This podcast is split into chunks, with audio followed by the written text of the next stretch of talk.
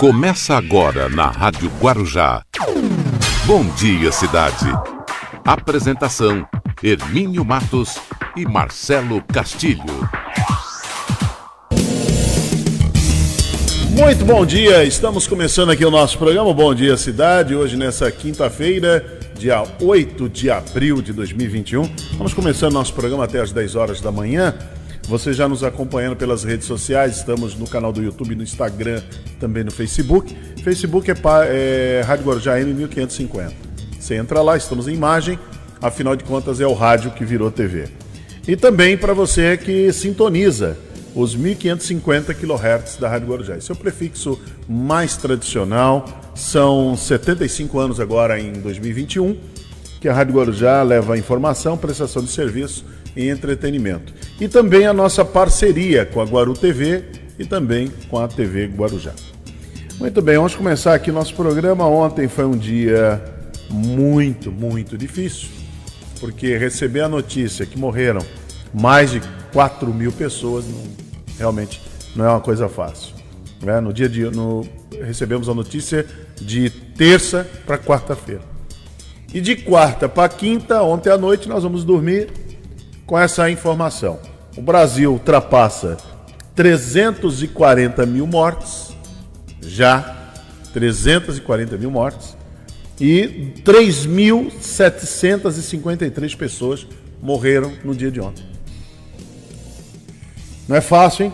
E agora, certamente é mais, é mais porque o número ele está é, subdimensionado. Isso é uma coisa que a gente sabe muito bem.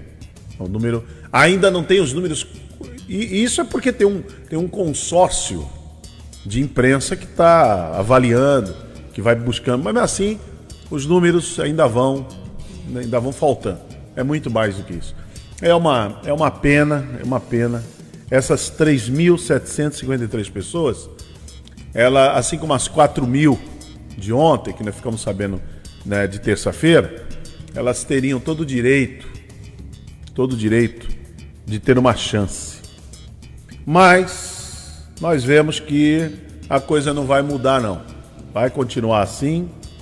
É, problemas estão acontecendo em relação à China o ministro Queiroga, Marcelo Queiroga, que é um, parece ser um, um médico muito sério, tá, diz que está tentando aí dialogar com a China para até para evitar que o Instituto Butantan, olha que situação.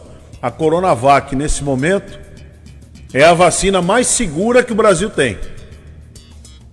E é a vacina que o Brasil está fabricando aqui no Instituto Butantan. A Fiocruz ainda não começou, vai começar. Ela vai começar. Então, lamentavelmente, há um problema. Ontem o doutor Dimas Covas explicou que o problema é o tal da logística. Né? Mas é assim, o mundo todo está com problemas. Esse é, é, essa que é a grande, é a grande verdade, é o que a gente tem. A realidade é essa. O mundo inteiro está com problemas. Planeta. Todo mundo querendo vacina. Todo mundo querendo vacina. Todos os países querem vacina, porque é a única saída. Eu vi no. no estava assistindo ontem o programa. Ontem, foi ontem? Foi terça-feira. O Nelsinho Filho fez uma entrevista. Deve ser um jogador, eu, não peguei, eu peguei a entrevista na metade. É um jogador que é, é alguém que mora lá, é alguém que atua na área de esportes, eu vou dizer que é jogador de futebol, mas é alguém da área de esportes que mora lá na China. E ele estava dizendo, né? O senhor fez a pergunta para ele como é que tá, como é que está a situação aí. Ele falou, olha, que na China não se fala mais de vírus. Estão todos imunizados. Então, essa discussão não deveria também existir aqui. Mas aqui continua discutindo o tal do tratamento precoce. Quer dizer, no âmbito político. O tratamento precoce ele teria que ser discutido no âmbito médico. O médico que vai, vai decidir. Outra coisa, não existe tratamento precoce. Por exemplo, eu, tô, eu estou aqui. É, eu não tenho, pelo menos eu não tenho nenhum sintoma. Eu não tenho nenhum sintoma. Não fiz nenhum teste, mas eu não tenho nenhum sintoma. Amanheci hoje mais um dia sem nenhum sintoma. Não tenho nada. Agora, como é que eu vou tomar, fazer um tratamento precoce? Explica como é que é isso. Então, E, é, acho que eu baixei muita cadeira aqui. Isso está tá, tá errado. Esse termo precoce está errado. Precoce é quando você fala assim, ó, é, ó é, evita de comer sal para você não ter problema com a pressão alta. Então você vai evitar. Você vai, você vai começar a evitar um monte de coisa. Se você fizer atividade física, é, sua saúde lá na frente vai ser beneficiada. É, você tem um benefício instantâneo e terá o um benefício a longo prazo. Se você evitar comer açúcar, você vai ter um benefício lá na frente por questão do diabetes, assim por diante.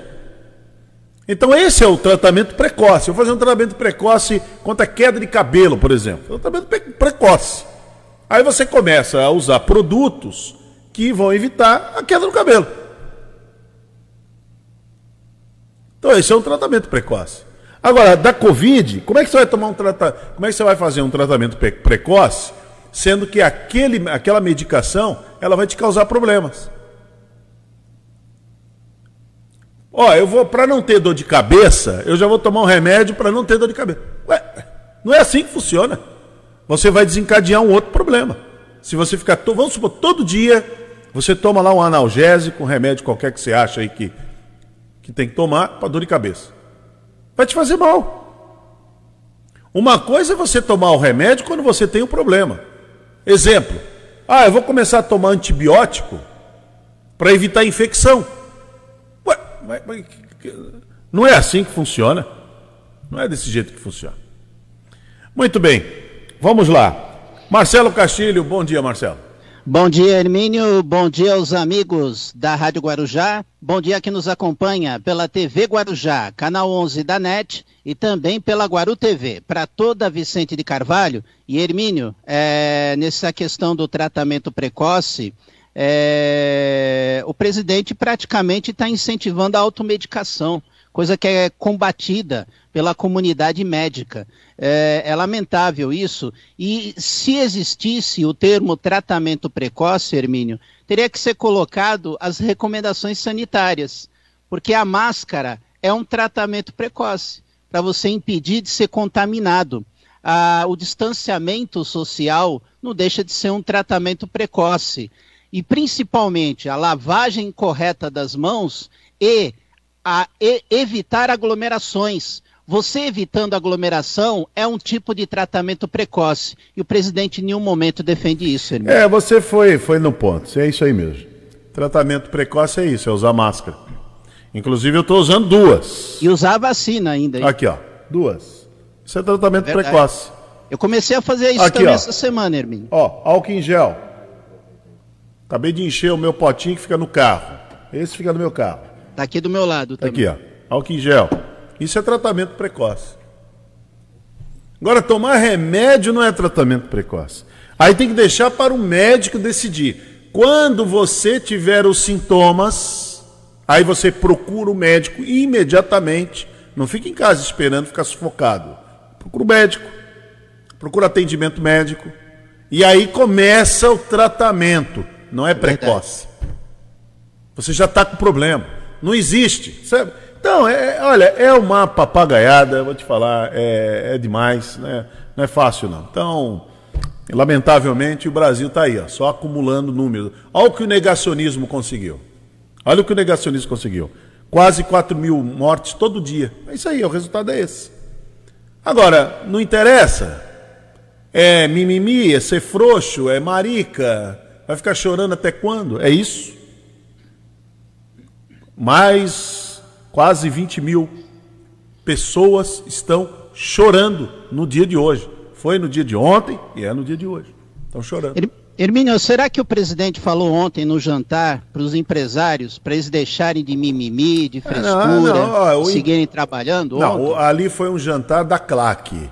Ah. Ali é da claque, ali não é. O, ó, o, o, o, o PIB de verdade é aquele que se manifestou a questão de 10, 15 dias atrás e que derrubou dois ministros. Aquela, aquela turma, empresários, banqueiros. Aqueles são peso pesado. Aque, aqueles, aqu, aquilo é sério. Os que se reuniram com o Arthur Lira e o Rodrigo Pacheco. Aqueles são sérios. Aqueles derrubaram dois ministros. Agora, os que foram ontem lá comer um foi um convescote ontem lá e tal.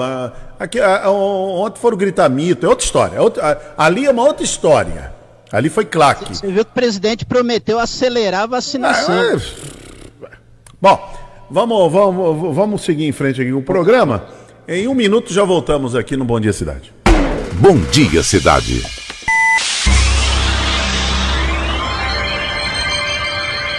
Oferecimento: Móveis e Colchões Fenícia. CRM Centro de Referência Médica de Guarujá. Estamos apresentando Bom Dia Cidade. Muito bem, vamos até às 10 horas da manhã aqui no Bom Dia Cidade. Você participando com a gente, sempre pelas redes sociais. Você nos acompanha em imagem é, no canal do YouTube, no Instagram e também no Facebook. Pela Rádio Guarujá nos 1550 kHz e também pela nossa parceria com a Guaru TV, que está transmitindo agora para Vicente Carvalho, e pela TV Guarujá para quem é assinante da NET. É, canal 11, canal 11 da NET. Muito bem, é, é nós convidamos para participar já no começo aqui do programa o prefeito do Guarujá, Walter Suman, ele está aí com a gente. Prefeito, muito bom dia, seja bem-vindo aqui à Rádio Guarujá mais uma vez. Bom dia, Mínio, bom dia, Marcelo Castilho, a todos do estúdio, bom dia, Guarujá, bom dia, Vicente Carvalho, Mínio, um dia lindo, realmente. É, hoje está, um, hoje está um dia, assim, excepcional, é. um dia fantástico mesmo, um dia muito bonito. É uma pena ainda, prefeito, a gente tem um dia como esse e ainda estamos lidando com, com a situação dessa pandemia, um ano depois a gente continuar ainda em medidas é, restritivas, apesar que agora tá, é, está se flexibilizando um pouco mais, não é isso? Exato. Nós saímos do chamado lockdown, né, equilibrado, vamos chamar assim, que a Baixada Santista adotou, e retornamos aí ao, é, ao Plano São Paulo, uma vez que os municípios eles não podem ser mais permissivos que o Estado, né, podem ser até mais restritivos. Nós reduzimos aí, as nossas barreiras, especificamente aos finais de semana, né, é importante, nós mantivemos aí as praias fechadas, a gente lamenta, nenhuma medida restritiva é tomada com qualquer forma de prazer, mas os números que vinham a, evoluindo em nossa cidade são, é, estavam bastante preocupantes e ainda continuam. Né, embora a gente tenha aí uma boa notícia, durante essa semana nós já reduzimos o número de internações é, em UTI, a taxa de ocupação de leitos é, chegou a bater 69%, nós estávamos em 100%, ontem 73, isso varia, é óbvio. Uhum. Nós adotamos medidas de centralização dos pacientes com sintomatologia respiratória, já tornamos a UPA rodoviária uma referência para a Covid.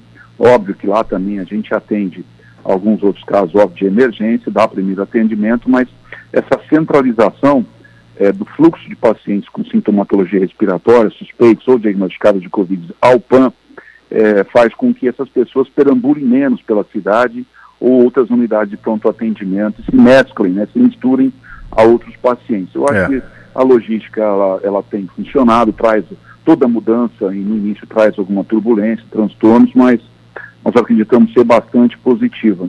É, foi uma medida, prefeito, uma medida muito boa realmente é essa decisão de vocês e o prefeito está na frente dessa decisão para centralizar mesmo ali na UPA, porque senão começa todo mundo, vai em tudo quanto é lugar. Aí começa o vírus circular na cidade toda. Então é melhor centralizar num único Exato. local para ter um atendimento, né? Emílio, deixa eu até aproveitar a oportunidade. A gente recebe às vezes muitas críticas, sugestões né, de, de cidadãos uhum. com relação ao tratamento precoce, motivo de muito embate, debates acirrados aí Sim. entre sociedades médicas, etc. Eu, até por ser médico e por respeitar a questão da ética médica, é, lembrar que desde o início da pandemia, agora já disponibilizou essas possibilidades. Nós não fizemos políticas, não alardeamos nada, Sim. até porque não existe nenhum consenso formado a respeito da eficácia, mas esses medicamentos, em um colega médico é, tendo é, optar por esse tratamento, em nenhum momento nós vamos é, é desestimulá-lo ou pode, por contrário, até incentivá-lo. Eu acho que é uma conduta pessoal médica, baseada nos critérios que ele tem. Então, o tratamento vem sendo adotado, sim, né, mas sem grandes alardes, sem politicagem, sem ficar falando aí que nós somos salvadores da pátria. Nada esse disso. é o caminho, esse é o caminho. Entendeu? Perfeito. Então, eu acho que é com serenidade. A, a, as respostas, é, a gente não tem, assim, um embasamento científico para falar para você a total eficiência, eficácia, mas os pacientes que a, autorizam a prescrição médica e o médico concorda, ele vai sair dali com kit, inclusive, Acabou. pronto, já embalado, tá? É isso aí. Então, é, é, é, o médico que tem que decidir. É, é o que eu falo aqui sempre, prefeito. Há um ano eu estou dizendo isso. Lamentavelmente, o Brasil mergulhou numa esquizofrenia ideológica, uma discussão que, que não tem o menor sentido. Deixa o, é uma pandemia.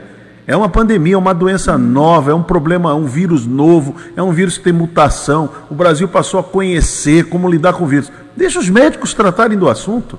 Os é, políticos vê, têm que cuidar né, de outra coisa. A gente vê muitos colegas prefeitos que fizeram disso aí uma, uma grande bandeira. Respeito é. a todos, mas eu também, até por ser médico, está sob aí a, a, a, o rigor do CRM, né, debaixo de um rigor científico, eu não, não posso fazer disso uma bandeira, até porque não tenho é, é, nenhuma nenhum estudo científico que dê esse embasamento. Uhum. Independente disso, ministro, essa é uma das facetas apenas do, do acompanhamento da pandemia, né, da nossa alegria de ter adaptado o CAPS AD lá no hospital de campanha. Né, as pessoas criticaram, ah, cadê o hospital de campanha? Por que tirou o hospital de campanha? Tiramos porque na época ele estava com 20% a 30% de ocupação. Não justificava mais um custeio tão elevado daquele, uhum. um hospital com hemodiálise, exames, recursos humanos, todo um custeio de gestão, tem necessidade. Ele teve a, a importância dele lá. Como houve essa reagudização, esse repique da, da pandemia, nós readaptamos uma unidade, ampliamos o leitos de UTI no Hospital Santo Amaro, é, fortalecendo as nossas medidas de restritivas aí. E a gente está vendo aí os números, mesmo que ainda timidamente, mas havendo uma tendência à regressão. Isso, repito, a gente não pode baixar a nossa guarda. Os países que deram certo aí foram através desse distanciamento social e, lamentavelmente, hoje, amigo, caminhando ainda aí pela é, uma segmento da cidade, uma parte da cidade, a gente vê muita gente sem máscara, uhum. caminhando. É, cada respirada dessas pessoas que possam estar infectadas, eles atingem 10, 10, os perdigotos até 10, 15 metros, infectam facilmente, ou seja, o vírus está no ar. Né? Então a gente pede insistentemente às pessoas que usem máscara. Né? Ou seja, a gente ainda vê uma, uma coisa assim absurda de pessoas que ignoram isso e colocam a vida dele em risco e de outros também.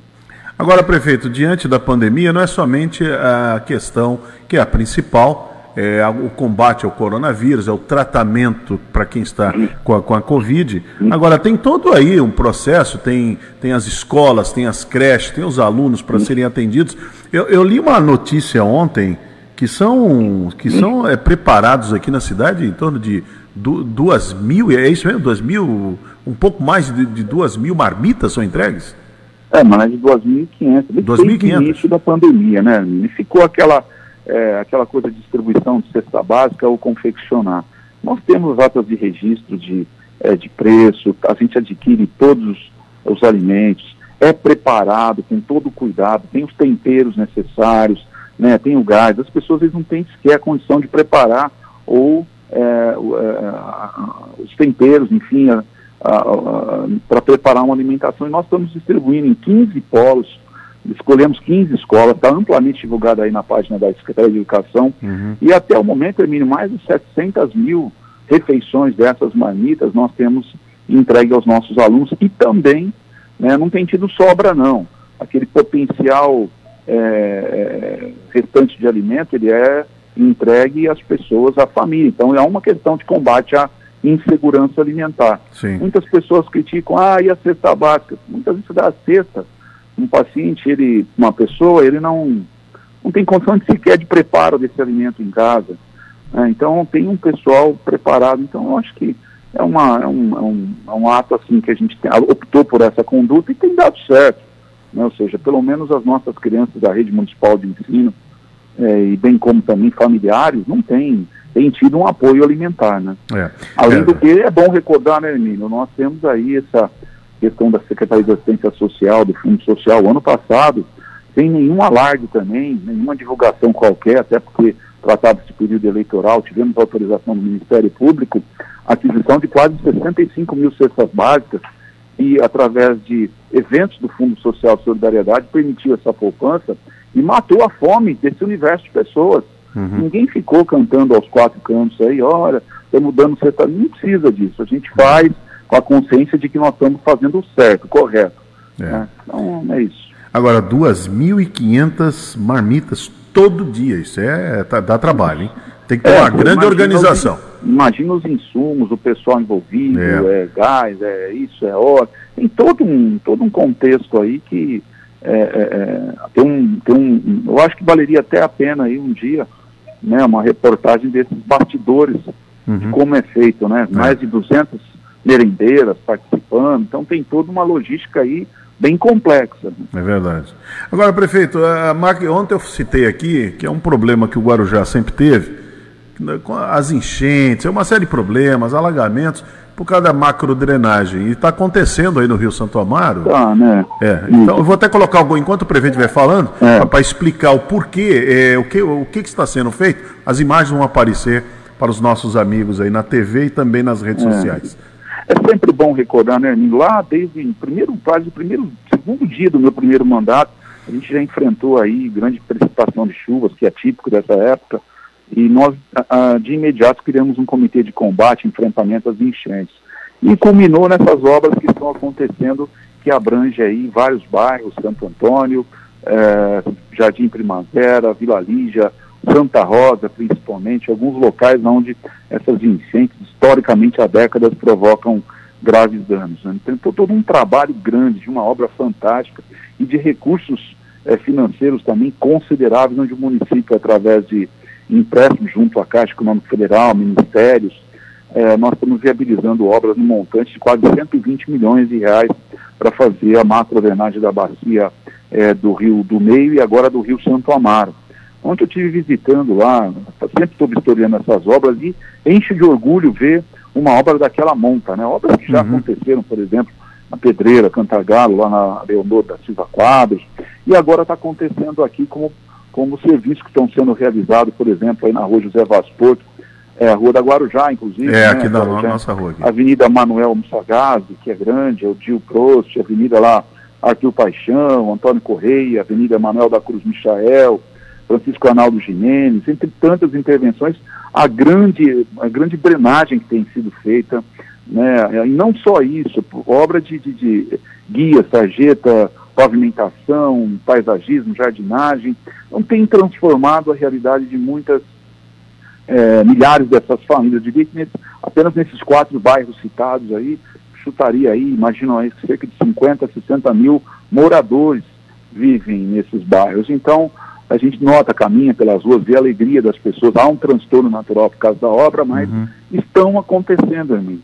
Ao todo, desde o início do mandato, a gente já pavimentou aí mais de 350 ruas e avenidas que vinham judiados. Óbvio, não tem como, não tem recurso para você fazer a cidade inteira, vamos chamar assim. Né? Tem todo um trabalho de planejamento, de, de captação de recursos, financiamento, um, um, um enorme trabalho burocrático, vários mecanismos de fiscalização, né, jurídico, etc. E está acontecendo. O importante é que a obra, tá, as obras estão acontecendo. Nós temos hoje 35 obras pela cidade, algumas pequenas, médias, e a macro da Bacia do Rio Santo Amaro e Rio do Meio, e tem transformado aí, é, melhorado a qualidade de vida. É óbvio que ainda alguns pontos precisam ser corrigidos e o pessoal da engenharia tem estado muito atento, né? É, é, é, é são, é, essa é uma obra que era muito, é muito necessária. Nós estamos falando aí um pouco mais, é, a cidade ela tem reivindicado isso há mais de 40 anos. Vai, eu vou falar aqui, vou chutar, prefeito. Mais de 40 anos. Então, muito importante. Porque quando chove, a gente sabe o que acontece. E as pessoas reclamam muito. Então, vai ter um pouco de transtorno, a gente sabe. Todo, ninguém quer obra na porta da sua casa. Mas nós temos que pensar lá na frente. Porque essa obra vai resultar no benefício. Estamos vendo as imagens aqui, prefeito. É uma intervenção muito forte e o resultado vai ser muito positivo, hein? Não resta a menor dúvida, foram inúmeras reuniões que eu participei junto com meu, meus secretários, Caixa Econômica Federal, ministérios, enfim, um trabalho bonito, viu, Emílio? Um trabalho digno realmente de profissionais aí, de um secretariado muito comprometido, né, competente e tantas outras obras pequenas que melhoram aí. É, e olha que estamos em pandemia e a gente tem todo um cuidado também na, na, nos protocolos, a, a empresa está muito atenta, estuda as empresas que estão participando dessas obras. Né? Então, é, é, as coisas estão acontecendo. Eu lembro muito bem quando nos assumimos lá em 2017, a cidade estava escura, mato alto, esburacada, insegura, monitoramento falho, então, pela questão da zeladoria, você ilumina a cidade. As pessoas já esqueceram que a cidade é escura, a cidade está iluminada. Aí eles lembram quando tem uma lâmpada apagada, né? Seja, uhum. Então, é isso. Quando os, a operação tapa buraco, não para um só instante. Agora, a gente precisa também, eu fiz uma, uma live lá, no momento que a, essa questão da consciência por parte da população, a gente vê uma rua totalmente pavimentada, paisagismo, bonita, era, um, era uma rua totalmente é, esburacada, com barro, enchente. Hoje está transformada. Aí você vai lá, o povo não perdeu o hábito de jogar lixo, toda espécie de lixo, é, num, num, assim, nos cruzamentos das, de avenidas que estão revitalizadas. Aí eu tive a curiosidade, peguei uns copos d'água, copos que estavam jogados, cheio de larvas na, do Aedes.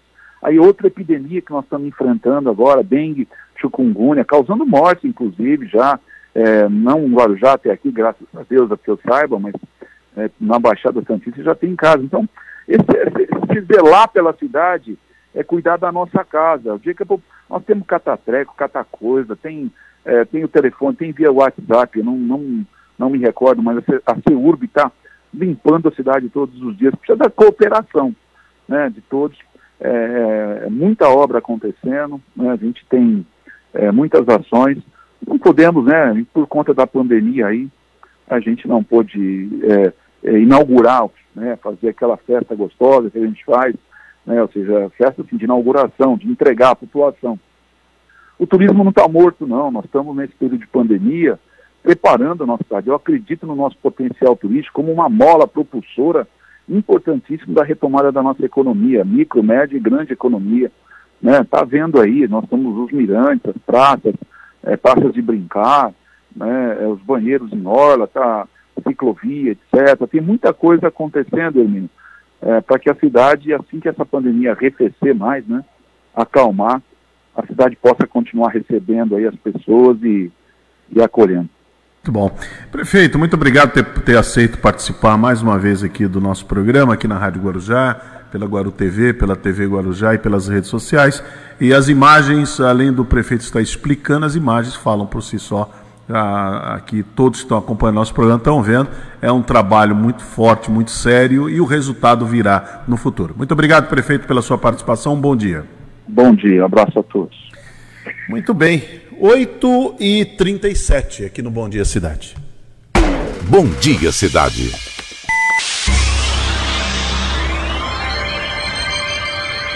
Oferecimento: Móveis e Colchões Fenícia. CRM Centro de Referência Médica de Guarujá. Estamos apresentando Bom Dia Cidade.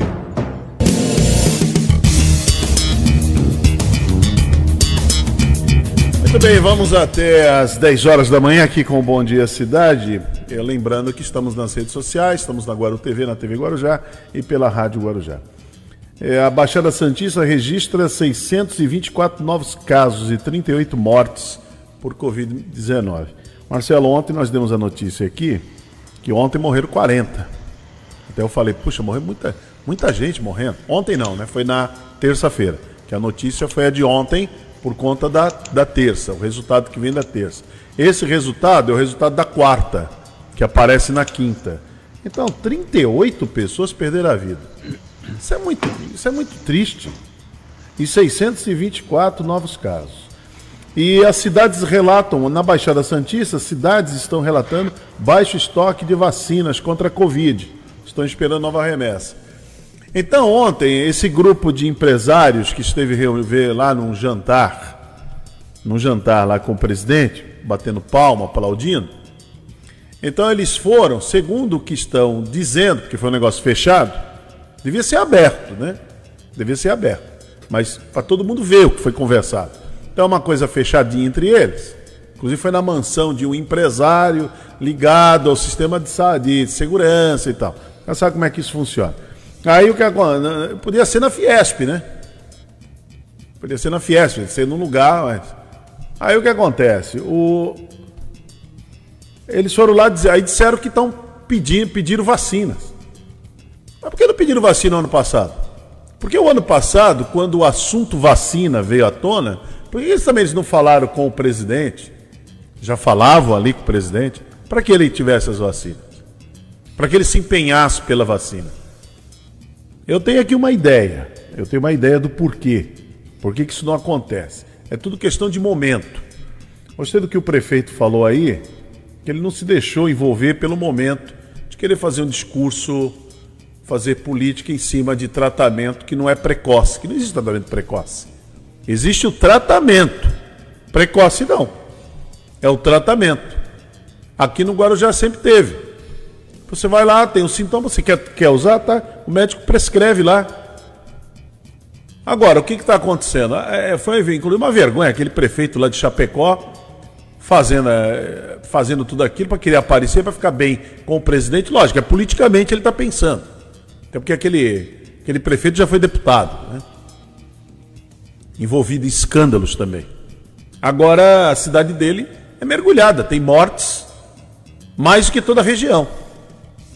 Mas ele quis, de maneira mentirosa, tratar o assunto como tratamento precoce. O Luiz Paulo está aí já? Já chegou? Já saiu? Chegou o Luiz Paulo? Também o Luiz Paulo e Marcela, parece que os dois caíram aí, né? Mas não tem tratamento precoce. O que tem é isso. É o médico. É o médico poder, poder prescrever o que ele entende que é o melhor tratamento. Pode ser que uma coisa sirva para um, não serve para o outro. Pode ser que sirva para um, não serve para o outro.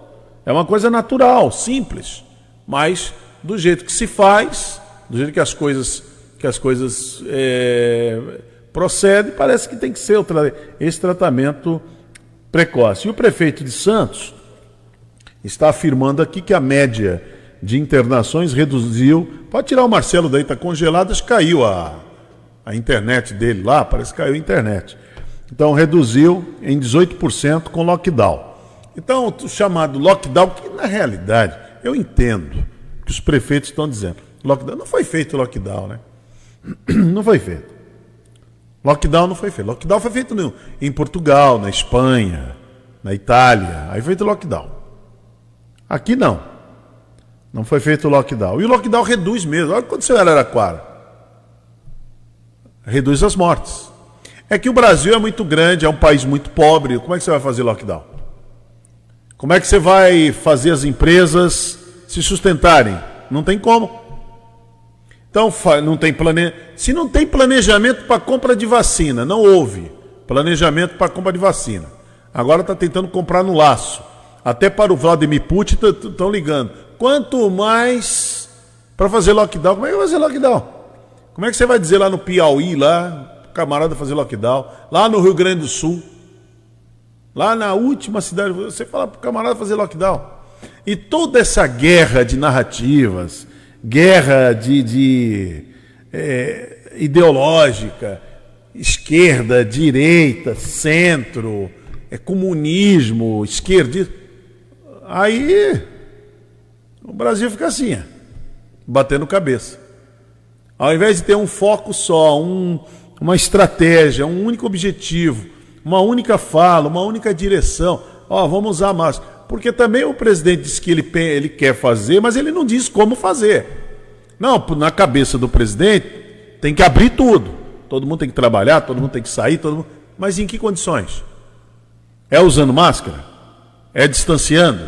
Lavando as mãos? Não se aglomerando? Pelo contrário, o presidente promove tudo isso promove o não uso da máscara. Ele mandou uma lei o ano passado, é bom sempre lembrar, é que os Congresso derrubou. Ele mandou uma lei em julho do ano passado para que é, não fosse obrigatório o uso de máscaras em estabelecimentos comerciais, escolas e templos religiosos. Ele mandou a lei. O Congresso derrubou essa insanidade. Então, quer dizer, eu, eu quero que abra tudo. É um discurso que é tão irritante eu avisei, eu avisei. Aí tem a vida, tem a economia, tem o trabalho, vai ter o desemprego. Tá, você avisou, mas o que, que você disse para se fazer? O que, que era para fazer? E outra coisa, quando as pessoas ficarem contaminadas, ficarem doentes, elas vão para onde? Ah, vão tomar o tratamento precoce. E tá, e se não funcionar o tratamento precoce, o que que faz? Olha o que aconteceu com Manaus. E olha o que está acontecendo. Ó, tem uma notícia aqui. Quer ver? Deixa eu ver se eu já abro aqui. São mais de mil cidades no Brasil que, nesse momento, estão é, com problemas com oxigênio. Mais de mil. Ó, no Brasil, tá aqui ó, na, na, no site do UOL. Mais de mil cidades no Brasil têm problemas com estoque de oxigênio. Então é isso aqui.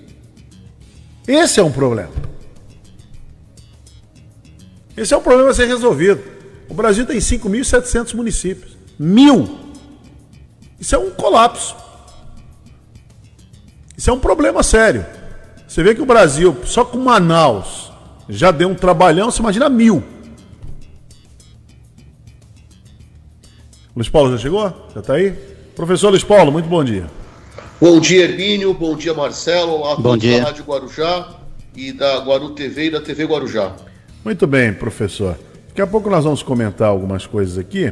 Mas ô, vamos... Hermínio, antes Fala. que você siga, é, você falou dos oxigênios, eu me lembro do ex-ministro General Pazuello, que na época dizia que isso não era responsabilidade do governo, a questão do oxigênio.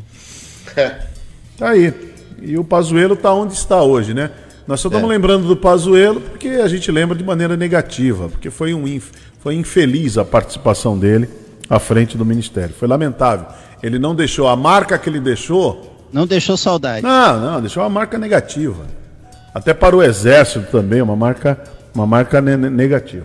Mas diga, Luiz Paulo, você está mandando a mensagem aqui. Deixa eu ler, o que, que você mandou aqui? É um, você está aí, mas você mandou aqui. Vamos lá. Diga, explica aí para nós. O que, que é isso aqui? É uma unificação que foi anunciada ontem pelo governador João Dória é, de, dos programas sociais é, do, do estado de São Paulo. Então ele tem uma abrangência em todos os municípios, os 645 municípios paulistas, é o Bolsa do Povo, né, que é um tipo de Bolsa Família mais dimensionado para o estado de São Paulo. Uh, pode atingir até um universo de até 500 mil pessoas, então são aqueles que aquela porção de 500 mil mais vulneráveis do Estado, uh, no investimento só nesse, nesse ano uh, de pouco mais de um bilhão de reais, né, e atingindo valores à bolsa de até 500 reais por mês Você vê. beneficiados. Você vê como é então, que tá o... uma iniciativa uh, interessante, é, uma resposta do, do Estado de São Paulo à, à diminuição que nós tivemos do auxílio emergencial, né, e é, com caras de ser uma coisa permanente, né?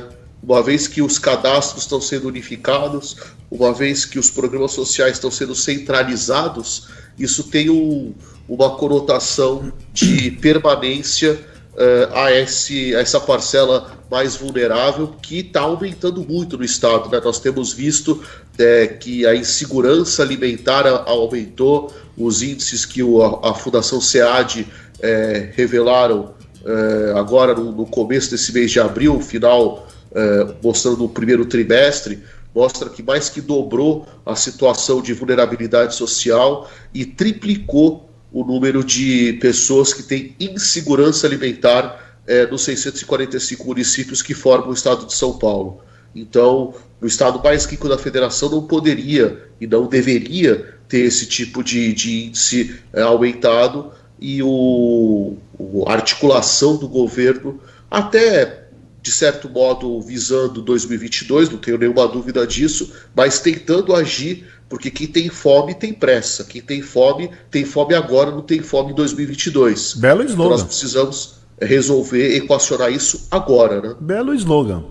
Belo é slogan. Verdade. Agora, eu tenho aqui, Marcelo Acabei Ô, Hermínio, é engraçado é, o governo do estado de São Paulo está propondo essa unificação. Quem é que ganha a maior parte do bolo financeiro arrecadado no Brasil? Não é a União?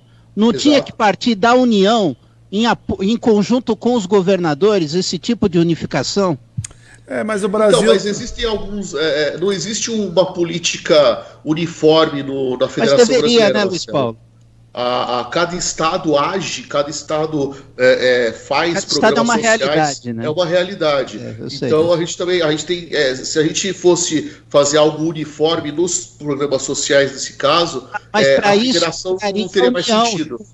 Para isso entraria a União que tem mais capacidade do que os estados. De fazer discordo, esse tipo de Discordo. Para isso está a articulação da União. Quem tem capacidade de saber onde está o seu miserável, onde está o seu pobre, é o município e o Estado. A União está muito Mas quem pode direcionar, é, o, quem está com o dinheiro no caixa é a União.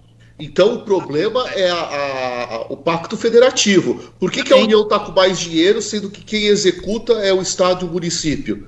É, eu estou falando do Estado, mas é, quem tem o maior ônus, quem tem a maior parte da execução da, do, do, do, dos programas sociais são os municípios. Os municípios eles ficam com 13% então. uh, da arrecadação de impostos e eles arcam com mais de 80% dos programas sociais. Então, bem, essa conta não bate, Luiz Paulo, porque na hora de você falar da questão financeira, é, tem que partir da União, que está com o dinheiro no cofre.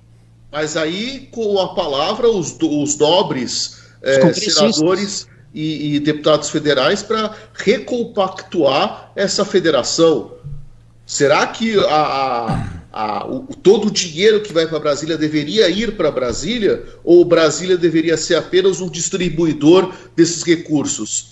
Mas parece que Brasília não quer saber disso, uma vez que nós tínhamos previsto para esse ano, já atrasado por conta da pandemia, o nosso censo demográfico, essencial para esse tipo de planejamento, essencial para você não fazer esse diagnóstico e de 2 bilhões foi reduzido a 270 milhões. Quer dizer, é, é, não, perdão, 190 bilhões. A primeira proposta foi 100, 270, agora foi para é, 190 milhões. Quer dizer, não dá para fazer nada. Os concursos vamos lá, Vamos lá, vamos baixar aqui a bola. Qual é a população do estado de São Paulo? 45 milhões? Mais de 45 milhões de pessoas. 45 milhões. Então vão ser atendidas aproximadamente 500 mil. Se você dividir 45 por 500, é isso? Quanto dá certo? Em cada cidade, é isso mesmo? Você divide 45 milhões por 500 mil. Tá, mas a gente tem que pensar que a gente tem uma cidade com 11 milhões e tem cidade que não chega a mil pessoas. Então. Mas ah, você não, quer fazer uma conta equânime, vamos lá. É, fazer uma conta, porque não é possível você não imaginar que numa cidade onde tenha mil pessoas, um município, que é uma vergonha, né? Um município de mil pessoas. Uma, uma, Por quê? Se ele for sustentável, economicamente não. É, mas você sabe que não é. A gente sabe que não em é. Em alguns casos é. é. Águas de São Pedro, por exemplo, é. Tá. Então vamos lá. Manga. Vamos lá. Então, dá 90, atende 90 pessoas em cada município. 90. 90 okay. pessoas. É a conta que eu fiz aqui. Só se eu estiver errado, se o Denis Mari me ajudar aí, 45, 500. É, ah, é assim, aqui nós temos duas formas de, de analisar. Quer ver? Uma forma assim, ó. Uma, uma forma de, de você criticar o governo federal. Olha, o governador de São Paulo está fazendo Bolsa Povo. Vai atender 500 mil pessoas. Olha, é o estado de São Paulo fazendo a sua São 500 parte. mil. Aí, deixa eu, antes de você concluir. São 500 mil beneficiários, só que você sempre tem que lembrar que isso tem que ser multiplicado por 4 ou por 5. Tá. Porque é o chefe da família que recebe, ou então a chefe. Então, vamos deixar por 4. A gente está falando de um universo já de 2 milhões, 2 de, milhões pessoas de pessoas beneficiadas. Ah, tá bom. 2 milhões de pessoas. Olha, o governador vai ajudar 2 milhões de pessoas, vai atingir 2 milhões de pessoas. Tá vendo a visão do governador? Essa, essa é uma linha de enxergar coisa. Olha, uma, o estado mais rico da nação e tal. Tá vendo? E outra coisa, você viu lá, o governo federal deu 150 reais. Ele aqui está dando 500 reais. É 500? É, tem um limite até 500. Até 500. Olha, ainda põe o até, porque a gente sabe que não chega, né? Até. Tem. Olha, tal, tá, governador. Então, isso é uma, isso é uma linha. Aí tem a, tem a outra linha. Aí tem outra linha.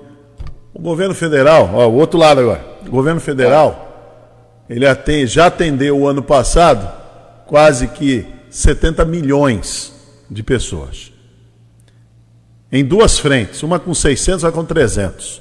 E agora vai até cento e pouco, dá um pouco do, chega a alguns casos 200, vai passar de 40 milhões. E você quer comparar os dois orçamentos? Tá. Não, Tô falando. Não, tô falando ah, tá, não, okay. tô comparando, não, tô falando assim. É, o são... orçamento da União não, não, são é uma, análises, uma realidade Porque de que... um trilhão, o orçamento do estado de São Paulo, quando muito, chega a 150 bilhões. Então, mas aqui não é, não é questão de. Então, é, é uma questão de comparação, sim. Não, tá não é, não é, não é questão porque diferentes. no Brasil, no Brasil não está sendo feito isso. No Brasil, a, no Brasil a, a discussão é política só, é ideológica.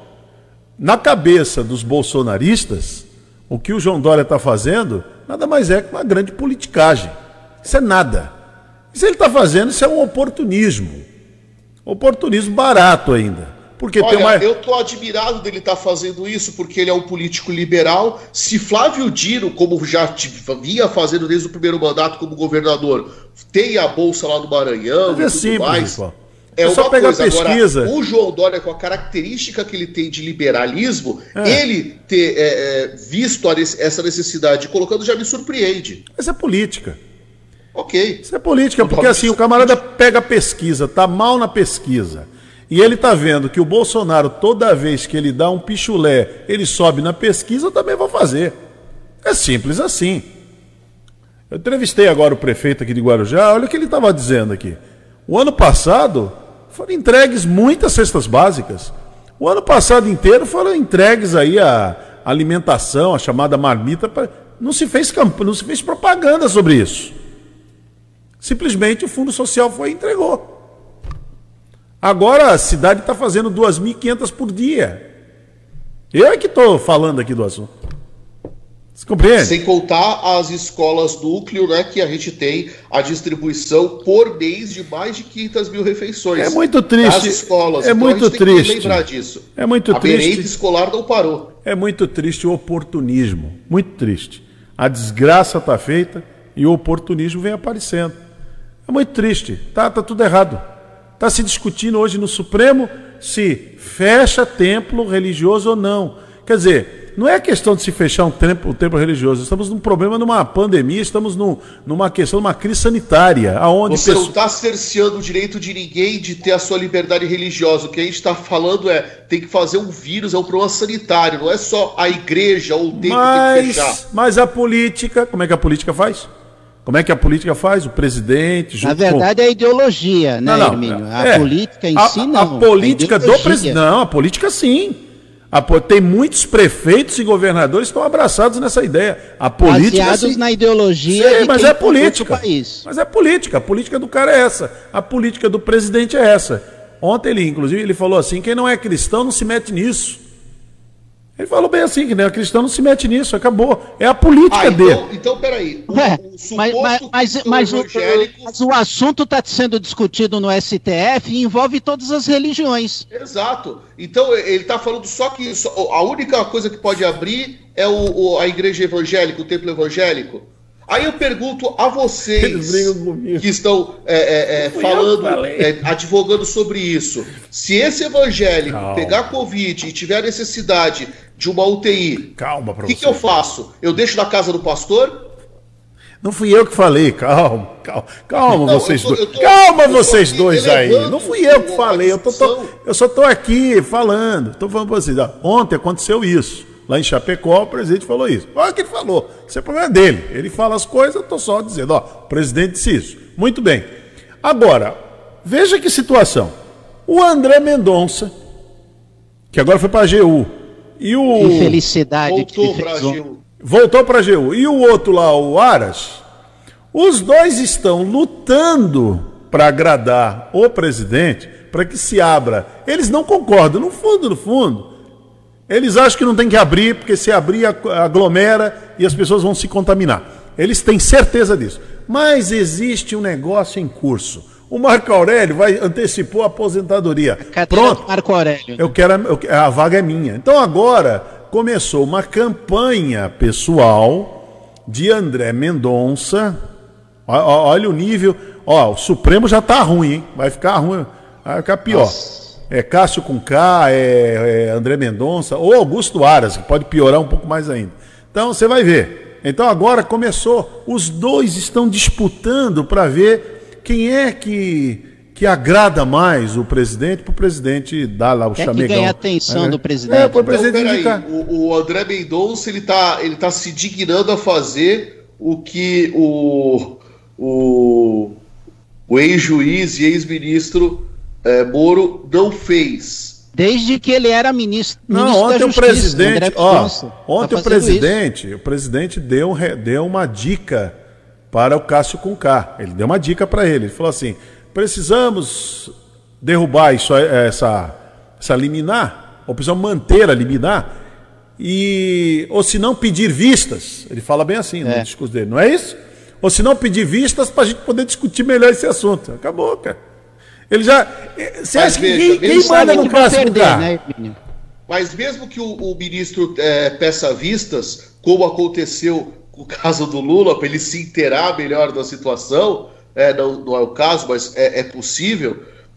O pleno, como ele é um dos últimos a votar, o último a votar, porque é o mais, mais recente, o mais jovem, o plenário pode de, determinar né, e já tem uma, uma, uma, situação, em tendo maioria no plenário, o presidente já pode é, é, falar assim: olha, então cumpra-se o que o pleno determinou até o, o final do julgamento. É, tá? e, e não, está, não, fica suspenso o negócio, não fica. E então o Bolsonaro está tentando aqui. É, é, é, jogar essa cortina de fumaça, mas não dá certo. O Fux é habilidoso o suficiente para entender esse tipo de coisa. É. E ainda tem, ainda tem outro advogado lá do Roberto Jefferson que foi lá dizer que o Supremo não sabe o que faz. Ainda mencionou uma passagem bíblica, perdoa, eles não sabem o que fazem. Ainda Tomou foi lá o pito dizer, do Fux, né? Tomou um pito. Quer dizer, então, é assim. Tá não, todo... Mas o Roberto Jefferson, ele tá, ele tá numa, num frenesi para trazer o Bolsonaro pro, pro PTB, que é, é uma vale coisa tudo, né? assim. Né? É, é, que você não vê nem na, na, na, General Câmara as moças fazendo isso para os marinheiros. É, tá, é, tá é valendo coisa tudo. muito triste. Tá valendo e aí é, ele tá num nível de fantasia, eu não vou falar mentira, porque de repente pode ter algum. É, é ele está num nível de fantasia que o Twitter bloqueou a conta dele, por exemplo. Ele já teve ameaças no Instagram, ó, para de publicar coisa assim, senão você vai ser bloqueado até chegar de repente ao nível, como yeah. Trump, de ser banido. Então ele é... já. Vamos lembrar, Roberto Jefferson, presidente nacional do PTB, teve a sua conta no Twitter suspensa por estar falando coisas é, fantasiosas, para não dizer mentirosas. É, e quem estava naquela na posse lá do novo ministro da Justiça e da, da recondução do André Mendonça para a AGU, nada mais nada menos lá sentadinho na cadeira lá com máscara, lógico, o Valdemar Costa Neto. Tava lá, prestigiando. Boy tá. tava lá. Que tava beleza. lá, prestigiando. Que tá é outro foto. guru do Bolsonaro. Tá na foto. Tá lá o Valdemar Costa Neto. É isso aí. Muito bem, vamos para um, vamos para uma nossa janela comercial, 9 horas e 4 minutos. E já voltamos e está confirmando, Marcelo está confirmando aqui, já já a participação do Dr. Marcos Caseiro. É, até se o Luiz Paulo quiser participar também dessa entrevista, né, acho que é interessante a gente fazer algumas perguntas ao Dr. Marcos Caseiro. Nesse momento em que o Brasil começa a faltar, vai começar a faltar vacina.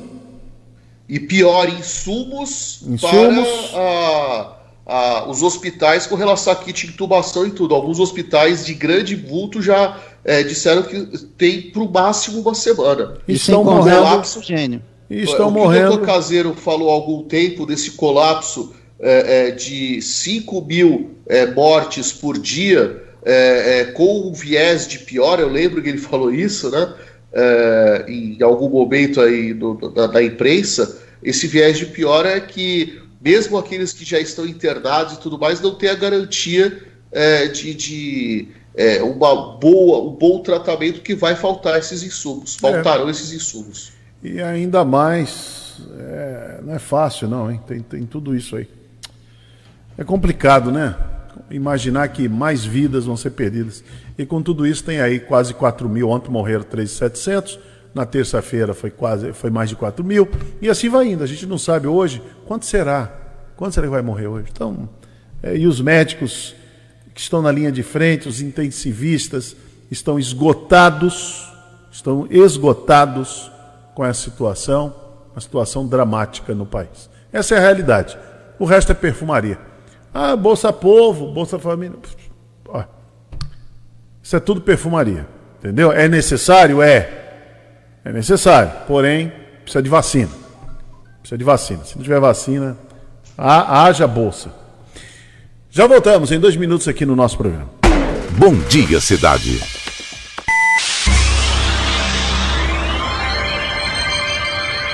Oferecimento: Móveis e Colchões Fenícia. CRM Centro de Referência Médica de Guarujá. Estamos apresentando Bom Dia Cidade. Muito bem, vamos chamar agora no Bom Dia Cidade. Estamos pelas redes sociais, também pela TV Guarujá, canal 11 da NET, a Guaru TV, professor de Carvalho, pela Rádio Guarujá. Vou chamar o professor Luiz Paulo novamente com Você Sabia. No Bom Dia Cidade, você sabia? Bom dia, Hermínio! Bom dia, Marcelo! Bom dia, cidade! Você sabia? A cidade de Guarujá possui muitos morros, né? Tem duas serras e alguns morros isolados. Um desses morros, ele faz realmente a divisão do mar e da terra, né? Uma parte, uma, uma vertente desse morro, você tem um costão rochoso que vai direto para o mar, com duas praias encravadas, e do outro lado você tem a cidade fluindo, você tem até uma estrada, a estrada Guarujá-Bertioga.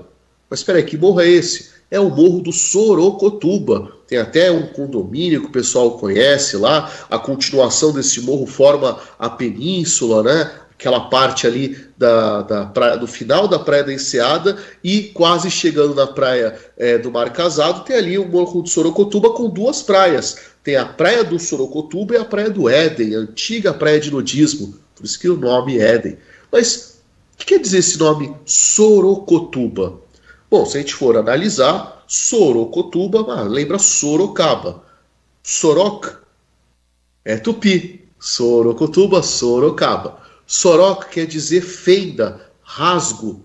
Então, é, ali a gente entende, a gente, quem conhece o morro sabe que ele tem várias reentrâncias, especialmente do lado é, do mar. Né? Você tem ali aquelas, inclusive, que for, vão formar essas duas praias, mas tem outras reentrâncias ali, outras fendas.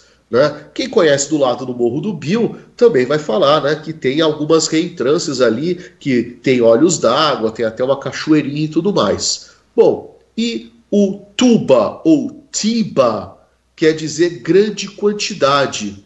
Né? Vamos lá, Curitiba, né? Curit é o, o Pinheiro, Itiba em grande quantidade. Então, Sorocotuba ou Sorocotiba, né, que seria a forma é, é, do tupi mais, mais limpa, é lugar ou é, é, muita quantidade, grande quantidade de fendas, de entradas. Então ali você sabe que o Morro de Sorocotuba tem várias reentrâncias. Quem sabe, de repente, no período colonial, algum pirata não deixou um tesouro por ali. É a curiosidade que move o mundo. Muito bem, obrigado, professor Luiz Paulo. Professor, já voltamos daqui a pouquinho. Vamos voltar aqui juntos a partir das nove e meia com a participação do Dr. Marcos Caseiro aqui no programa, junto com o professor Luiz Paulo e Marcelo Castilho, tá bom? Maravilha, até já. É, agora 9 horas e 11. Marcelo, você conversou com a vereadora de Santos, Débora Camila. Vamos acompanhar. Vereadora, boa tarde, seja bem-vinda à Rádio Guarujá, tudo bem?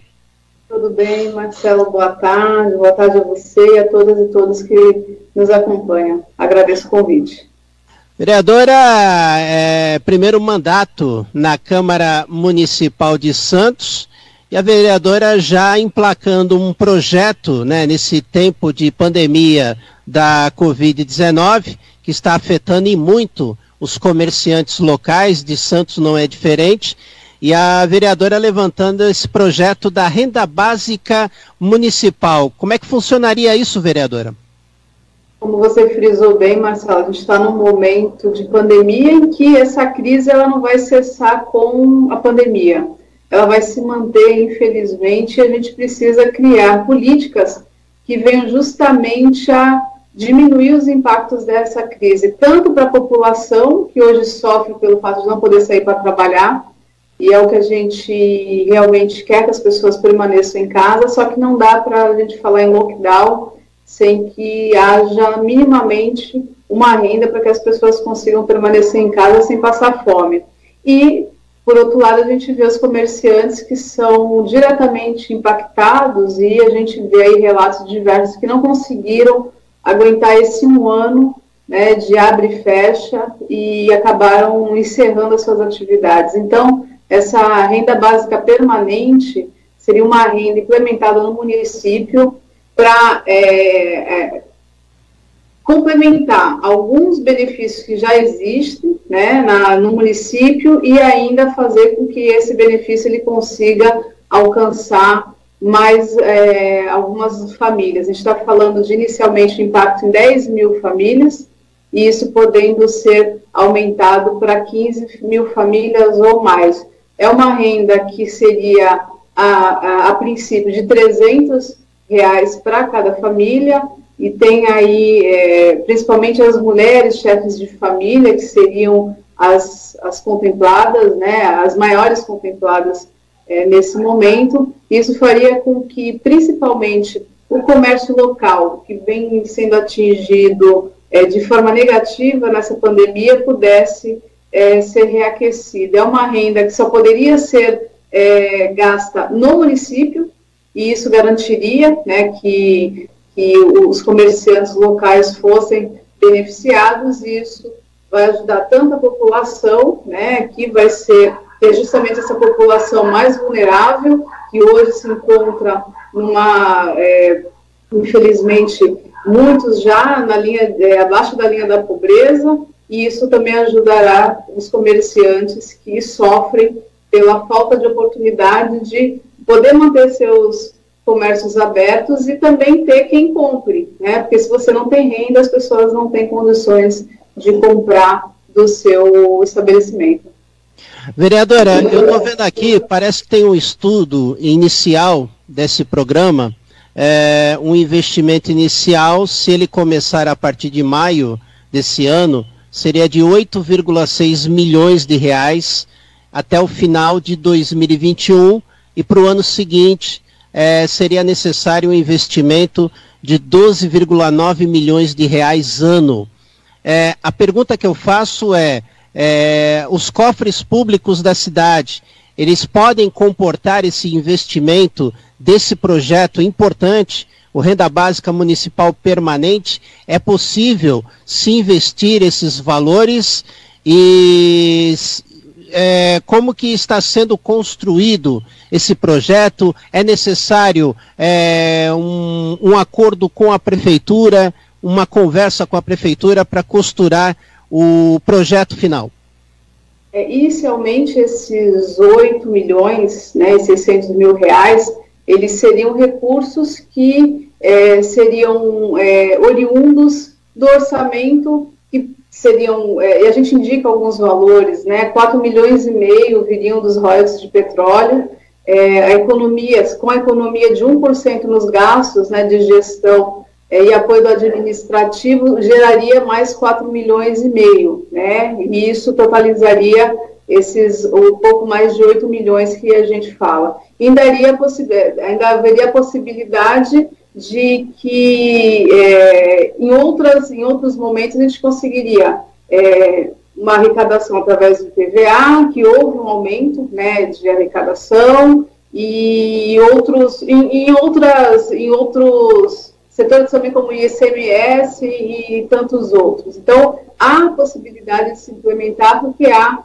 a, a verba, né, haveria verba para isso. A gente fez uma indicação desse projeto para o executivo, ele foi bem aceito na Câmara, né? muitos vereadores se colocaram favoráveis ao, ao projeto. Nós tínhamos uma reunião marcada com o prefeito esta semana, mas por conta da pandemia, né, há muita demanda nesses últimos dias, nós tivemos que é, cancelar essa reunião e a proposta é que, passar esse período mais crítico né, desse isolamento é, que, é, que foi colocado, a gente retome as conversas para que a gente possa levar o projeto e quem sabe a gente consiga aí implementar essa renda que não é uma renda emergencial, é uma renda permanente e a gente sabe que há necessidade, que a gente já passou por crises Agora, essa crise se aprofunda, não há uma previsão de geração de emprego na nossa região, né, não só em Santos, mas na nossa região. Então, é um projeto que é viável, houve aí uma, uma boa recepção por parte é, dos vereadores e acredito que também haverá uma boa recepção pelo Executivo. Vereadora, nessa reta final da entrevista, e é, é, importante nós ouvirmos a opinião da vereadora sobre este assunto, porque a pandemia ela provocou muitas mudanças, né? Os municípios estão tendo que dispor de investimentos próprios para poder aumentar a oferta de leitos e a estruturação da rede pública de saúde para poder atender principalmente aos pacientes da Covid-19 e também as ações para poder é, diminuir né, o impacto de aglomerações no município. É, e tem também essa questão dos programas de renda básica e também é, esse problema do comércio legalizado, principalmente o legalizado, muitos deles estarem fechando, né, por sentirem é, esse problema é, da pandemia na economia local. É, como é que a vereadora vê a situação da cidade? É, existe chance do município poder fazer um pouco mais para tentar, de repente, é, fazer com que os comerciantes consigam manter os seus pontos, consigam manter os empregos que eles geram no município. Existem propostas, é, por exemplo, de se abrir linhas de crédito ou outras alternativas é, com relação a tributos que esses comerciantes podem ter para poder manter o seu comércio aberto, vereador? É, há alguns debates, né, tanto com o executivo quanto na própria Câmara, houve aí essa, é, a, a, não a moratória, né, mas a possibilidade de que se pague, mesmo fora do, do vencimento, sem juros e multa. A gente sabe que isso é muito pouco, até porque se um comerciante ele não conseguiu arrecadar absolutamente nada, dificilmente ele vai conseguir garantir mesmo posteriormente eu acredito que há possibilidade de que se amplie, mas é, eu creio que tantos os, os, municípios, isso não só Santos, eles têm uma grande limitação de ação. O que faltou, infelizmente, foi um, um comando nacional que garantisse que estados e municípios tivessem condições de, nesse momento, lidar com a crise da melhor forma. E a gente está falando de créditos que infelizmente não foram, apesar de, dos programas terem sido lançados, não foram disponibilizados da forma correta para pequenos e médios empresários, diferente do que a gente viu que ocorreu com bancos, que logo na primeira semana se decretou a, a calamidade por conta do coronavírus, tiveram aí um aporte pelo governo federal de 1 trilhão e, e 300 bilhões de reais, e essa facilidade não houve para os pequenos e médios empresários. E da mesma forma, em relação ao auxílio emergencial, onde é, lutou-se tanto para garantir 600 reais o ano passado, poderia chegar até 1.200 para as pessoas que fossem mãe e pai solo, e esse ano a gente está falando em 250 reais, o que não é suficiente. Então, em vista disso, eu penso que as, as prefeituras elas têm uma limitação de ação nesse sentido. Até porque, né, vereadora, tem a questão também salarial dos servidores públicos, né, que vai ser afetado, não vai? Vai, vai ser. Vai ser até porque há um congelamento, já havia ocorrido esse congelamento, agora por conta da aprovação do auxílio emergencial, e isso vai ser estendido por mais 15 anos. Então, vai ocorrer impacto, as cidades já serão impactadas pela diminuição da arrecadação, e isso a gente vai ver também com a diminuição no investimento. Então, eu penso que houve uma, uma falta de comando somente do presidente da República para garantir que, nesse momento, a população e os pequenos e médios empresários estivessem um pouco mais tranquilo para encarar essa crise e não ter que escolher entre morrer de fome ou morrer de coronavírus. Vereador, eu quero agradecer sua participação e a gente espera que seja a primeira de várias entrevistas que a gente pretende abordar com a vereadora. E nesse espaço final, eu deixo para que a vereadora possa mandar uma mensagem ou revelar algum trabalho que está sendo desenvolvido em seu gabinete. Fique à vontade, vereadora. Agradeço, Marcelo, pela oportunidade. Já aceito de antemão é, o convite para as próximas participações. Na verdade, eu quero muito mais é deixar é, um, um, um né, as mortes que têm ocorrido. Hoje, Santos está com 90% da sua lotação das UTIs, das vagas de UTIs, e a gente vê o quanto é desesperador. Ah, o vídeo do prefeito demonstrou muito bem isso. Eu sou oposição ao, ao é, Rogério Santos, mas não há como, nesse momento, não estar fazendo a política que realmente precisa ser feita, que é incentivar as pessoas a permanecerem em casa, porque a gente não quer ver cenas como ocorreu em diversas cidades do Equador, onde pessoas morreram dentro de casa, os corpos eram deixados nas ruas, e eu espero que a gente não chegue nesse momento para que as pessoas entendam que o melhor é permanecer em casa. Eu sei o quanto é difícil, não ter condições de ficar em casa e garantir a sua refeição, mas a gente pede principalmente para as pessoas que têm essa possibilidade, mas que nesse momento incentivam a população a estar na rua e colocam um pouco a mão na consciência, porque a gente vai passar por um momento gravíssimo. A gente não está no pior momento da pandemia, doutor é, Caseiro falou isso, a gente ainda vai enfrentar o pior momento da pandemia, então não há condições a gente incentivar a população ou incentivar tratamentos que a ciência já demonstrou que não são eficazes. Então, que a gente colabore nesse momento para que a gente, além de manter a nossa saúde, a gente consiga garantir a vida daquelas pessoas que a gente ama. Vereadora Débora Camilo de Santos, conversando conosco aqui no Rotativa no Ar. Vereadora, mais uma vez, muito obrigado pela sua participação. Eu que agradeço. Muito bem, então tá aí, boa entrevista com a vereadora Débora Camilo. Muito bom, Marcelo, muito bom. Bom, só dar uma notícia é, nacional aqui. Foram presos agora de manhã o casal, né? O caso Henri, aquele garoto, que é o vereador Dr. Jaiminho e a mãe do garoto. Jairinho. Como é que é? Jairinho. Ah, Jairinho. Jairinho, era Jairinho. Jairinho, Jairinho. Então foram presos agora de manhã e segundo que a polícia está investigando, vereador fez sessão de tortura em Henri. E a mãe sabia disso. É. E a polícia afirma ainda que a mãe do garoto, o nome dela é Monique, foi ao salão de beleza um dia após o enterro do filho. Vê como ela está bem abalada, né?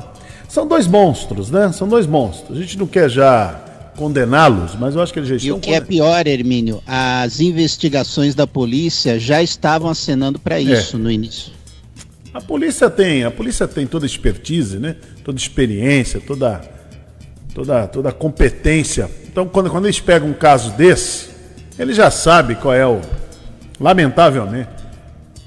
Olha, se, não, se eles não queriam aquela, porque não deixaram com o pai? Por que é? ela não falou assim, ó, oh, eu não quero mais, eu quero quero viver lá com meu namorado, quero viajar, sei lá, viver em festa com ele. Então, assim, ó, fica com o menino aí. Dá pro pai. Agora, entrou na justiça para ter a guarda do menino para fazer isso? É. É uma monstruosidade, né? É uma, uma monstruosidade. Não é, não é fácil, não. Não é brincadeira. Se ficar comprovado realmente que eles fizeram isso, porque agora ah, inclusive, tem até testemunhas dizendo que o vereador, o doutor Jairinho, tentou impedir que o corpo do garoto fosse levado ao IML. Sim. Para se fazer ali a. O, o Hermínio, ele tentou, inclusive, é, adiar é, aquela, aquela, aquele processo que a polícia faz de reconstituição do crime. É, não quis fazer. Eles não quiseram, eles não participaram. Numa mensagem aí em rede social, né, que ele mandou para alguém, não foi em rede social, mandou mensagem privada, mandou deve ser pro WhatsApp ou outro sistema qualquer. Ele escreveu assim, né, abre aspas, agiliza ou eu agilizo o óbito e a gente vira essa página hoje. Quer dizer, Que ele quis e, e ele tentou, viu, Hermínio, dar uma carteirada no atual governador do Rio, o Cláudio Castro, né, o nome dele. E o governador se isentou. Ele é. tirou o corpo dele fora. Bom, o que a Câmara, olha, diante disso, ó, teria que ser algo muito, muito simples. Né? Diante de uma acusação dessa, ele já deveria estar afastado já do, do cargo dele, acabou. Exatamente. E pronto, né? Encerrar a conversa. Bom, 9h28, já na volta estamos aguardando aí, o Luiz Paulo, vai, o professor, vai voltar com a gente e também o Dr. Marcos Caseiro, o infectologista Marcos Caseiro. Já já, aqui no Bom Dia Cidade. Bom Dia Cidade.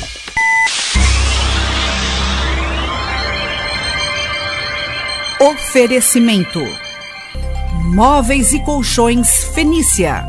CRM Centro de Referência Médica de Guarujá. Estamos apresentando Bom Dia Cidade. Muito bem, vamos até às 10 horas da manhã aqui no Bom Dia Cidade. Mais uma vez, lembrando, estamos pelas redes sociais, canal do YouTube, Instagram, Facebook no Face estamos ao vivo. Você pode participar lá com a gente. Vou até abrir aqui, que sabe que hoje ainda não, ainda não fui no Face hoje, viu, Marcelo? Vou aqui no Face. É, eu ajudo você aqui, Irmão. Eu aqui, o que que tem aí? Tem coisa. Vamos lá então. A que Lúcia que Gomes, a Edjane Rodrigues, né, todos os dias acompanhando a nossa programação. Obrigado pelo carinho, pela audiência. E o Sérgio Afonso, Hermínio, ele fala assim: Bom dia, meus amigos. O presidente aprendeu a falar off-label, mesmo que termo que brada, branda o tempo todo. É brada, ele quis dizer brada, né? Brada, é, é. brada. Talvez né? escreveu branda, mas é brada mesmo. É. é. Paciência, é isso aí mesmo. Então, eu estou abrindo aqui, então, pela nossa página do Face, estamos em imagem, é o rádio que virou TV, Rádio Guarujá M1550. Para quem sintoniza o rádio, tem aquele velho e tradicional radinho, ainda tem gente que tem.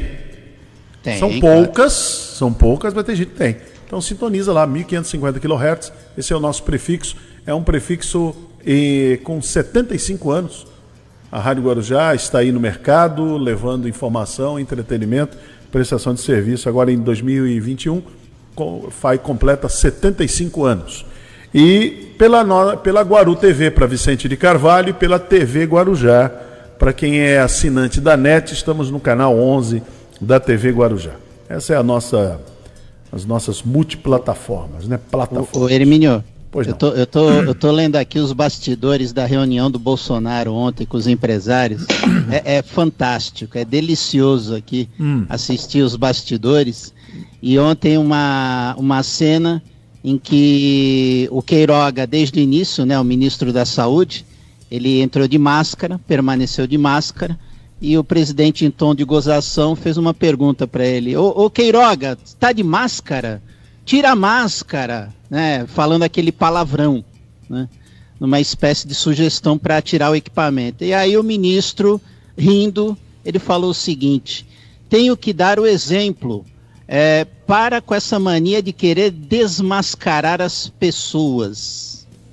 O discurso do Vai Marcelo ser mandado Queiroga. embora. Vai ser demitido. É. Vai, eu acho que ele assinou já o bilhete azul. Eu Vai ser acho. demitido. Vai ser demitido. O mito não aceita essas coisas, não. Não aceita essas coisas. E o Marcelo Queiroga, ele deveria ter ontem encontrado o que fazer, que tem muito o que fazer nesse país, para não ir nessa reunião fajuta, essa reunião de patriotas de Araque, entendeu?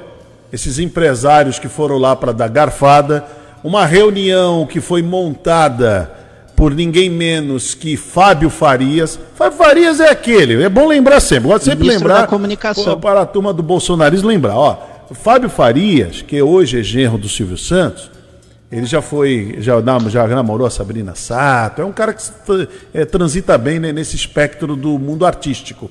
Mas, lá desde o governo Lula, ele nadava de braçada. E o Lula era o cara. Na Dilma, esteve junto também, porque, inclusive, ele era muito amigo dos irmãos Joesley e os irmãos Batista lá, né? O Joesley Batista lá. Wesley e Joesley. Ele era muito, muito chegado nele. Até o Sérgio Moro vazou áudios dele é, a, a, acertando coisas não muito publicáveis nem republicanas e desonestas mesmo que o seu Fábio Farias gostava. É disso que ele gosta. E agora está aí fazendo reunião numa mansão no, no Jardim Europa, numa mansão no Jardim Europa, na casa de um empresário ligado ao setor de segurança. Ah, eu vou te falar, viu? O, o, o Marcelo Queiroga, o ministro, que é médico, devia ter arrumado o que fazer, que não é, não tá, ele não teria nenhuma dificuldade para dar assim uma desculpa. Ó, oh, presidente, eu não vou poder estar aí. Surgiu uma emergência, não vou poder estar aí. Eu vou mandar um representante, mandava um representante qualquer. E ele caía fora disso, que vai esse tipo de reunião que o mito faz é só para isso é constrangimento. Para quem é sério, é constrangimento. Para quem não é, é isso aí mesmo. Eu tenho certeza que os empresários patriotas fajuto que estavam lá, todos deram risada. Todo mundo riu, todo mundo riu. Todo mundo riu, né? Deu bastante risada disso. Acharam engraçado. Agora o Marcelo Queiroga podia arrumar o que fazer, que tem muito que fazer no país. Tá faltando aí, já veio faltando coisa para o Butantan, sabe? Tem, tem muita coisa para fazer. Não falta problemas. Mais de mil municípios que estão com problema com oxigênio. Tem muita coisa para fazer. Quer se meter numa reuniãozinha fajuta dessa, um negócio mal feito. Quer dizer, não é, é mal feito do meu ponto de vista, é bem feito para o ponto de vista de, de Fábio Farias, que é o grande sempre negociador de, dessas coisas aí. Né? Muito bom. O professor Luiz Paulo já está ali e o doutor Marcos Caseiro também. Doutor Marcos Caseiro, muito bom dia, seja bem-vindo. Obrigado mais uma vez. E aqui, bom dia, bom dia a você a todos, bom dia. Bom dia. É, não é fácil, não, hein? O doutor Marcos Caseiro está com a voz até debilitada, né? De tanto trabalhar, né, doutor? Eu dei aula ontem o dia inteiro, dei ah. aula ontem aí, fiz uma, uma discussão até com o secretário, até as nove, rapaz, eu fiquei e tô, tô meio rouco aqui, mas tô beleza, tô legal. Muito bem, mas vamos, aqui, vamos assim... Com... Eu vou pro meu ambulatório, vamos conversar um pouquinho aí. É. é tô Marcos Caseiro, estou aqui com a participação do professor Luiz Paulo também, o Marcelo Castilho aqui com a gente, os nossos ouvintes estão nos acompanhando, estão com muito interesse sempre na sua participação aqui no programa, que é uma participação muito, mas muito importante. É, acho que a grande notícia de ontem, apesar de tanta tragédia nós estamos vivendo, passamos na terça-feira de 4 mil mortos, 4.200 e tantos mortos. Ontem foi 3.700. Quer dizer, a coisa está muito feia. Mas é, uma notícia que foi alentadora é que a Coronavac ela tem 50% de eficácia na prevenção da, daquela variante P1, isso é uma boa notícia, né? Não, sem dúvida. Eu acho que ontem, ontem nós tivemos, felizmente, né, diante de, de só notícias catastróficas, né, desses números é, absurdamente elevados de mortes diárias, né? Ontem chegamos, ontem chegamos a 3.829, passamos de 340 mil mortes. Dia anterior, mais de 4 mil mortes, né? E o Supremo lá se reunindo para discutir se as igrejas devem abrir para as pessoas se reunirem, né? Então essa, esse é o momento que nós, nós estamos vivendo. Né? E o presidente se juntando sem máscara com empresários aí, aliás, empresários que o defendem, um grupo específico. É um né? grupo específico, é. Para fazer reunião. Pelo que eu li até hoje na Folha de Manhã, que foi ovacionado. Realmente foi, foi. É, alguma, alguma coisa está tá fora da ordem, né? Dizer, é. Foi ovacionado talvez pelas 340 mil mortes que estavam ocorrendo e pelas 4 mil mortes por dia. Deve ser isso, são 4 mil contribuintes que deixarão de receber, porque a maioria deles são idosos, NPS deve ser isso que eles estão festejando. Mas, de qualquer maneira, é, Ontem foi uma notícia boa, nós tivemos três notícias nesse sentido. Esse dado, que foi o dado de análise de 67 mil é, trabalhadores de, sa de, saúde lá de Manaus que tomaram a Coronavac, que ficaram protegidos, não tiveram qualquer manifestação no segmento é, após ter tomado a Coronavac. Então é um, não é um estudo, é um dado de vida real, mostrando que a Coronavac tem, obviamente, uma uma, uma elevada eficácia mesmo para ser para P1.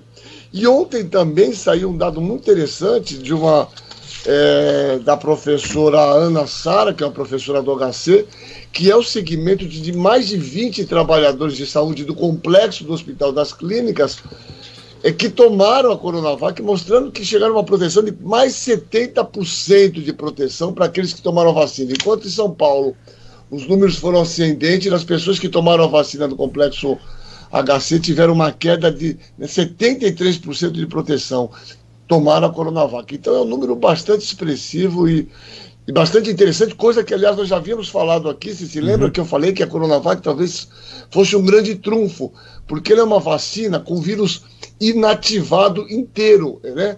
Em termos de segurança, esse é o modelo clássico, é um vírus inativado. Mas eu falei, como é um vírus inteiro, nós fazemos anticorpos contra diversas porções. Talvez para essas mutantes a Coronavac seja um, um trunfo. E é o que está se mostrando, felizmente, é um dado bastante alvissareiro e um dado bem animador para um dia tão ruim quanto foi ontem, né? É.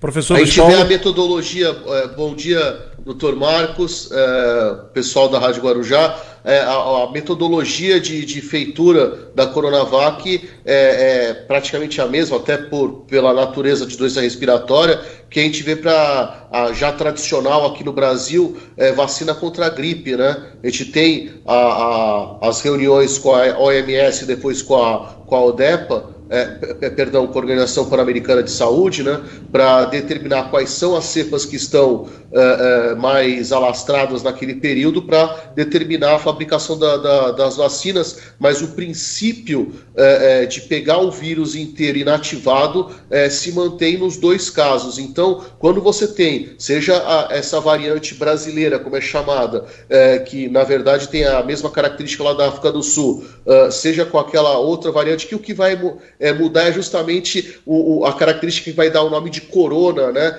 Que é a ligação que o vírus tem é, é, com o, o, a célula. É, essa, essa, essa diferença ela é muito pequena com relação à estrutura de DNA do, do, do vírus. Né? E aí o senhor estava falando de boas notícias. É, eu vou lembrar que o estudo é, em Serrana, aqui na região de Ribeirão Preto, é, que é, fez uma, uma, uma, primeira fase de imunização de toda a cidade. Né? Também é uma, uma situação é, é bastante interessante os dados preliminares e tanto o, o, as autoridades sanitárias é, e, e, de liberação de, de medicamentos britânicas quanto da União Europeia liberando a vacina da AstraZeneca, mesmo com aquela ressalva é, que é um percentual mais do que aceitável, né? De cento e poucos casos é, de pessoas desenvolvendo algum tipo de é, problema é, de coágulo e com menos de 80, se não me engano foram 88 mortes, é, com mais de, de, de 100 mil é, aplicações. Então, é, faça essa ressalva, mas também mostra que a vacina da AstraZeneca, com essa possibilidade muito pequena, mas ainda existente de formação de coágulo, também é uma alternativa, e são as duas vacinas que nós temos aqui no país, né?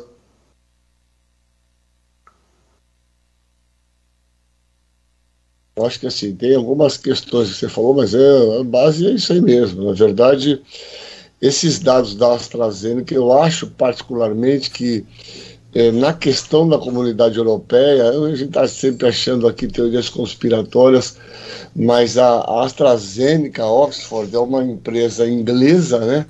É, que desenvolveu essa vacina, na verdade foi a Universidade de, As, eh, de Oxford, que depois, na verdade, é, cedeu esses, esses dados para a AstraZeneca, até por questão de, desses estudos multicêntricos internacionais serem realizados, mas esses dados são desprezíveis. É importante a gente entender que não existe inóculo, não existe substância é, que a gente utilize em termos médicos que seja absolutamente isenta de qualquer efeito adverso, né?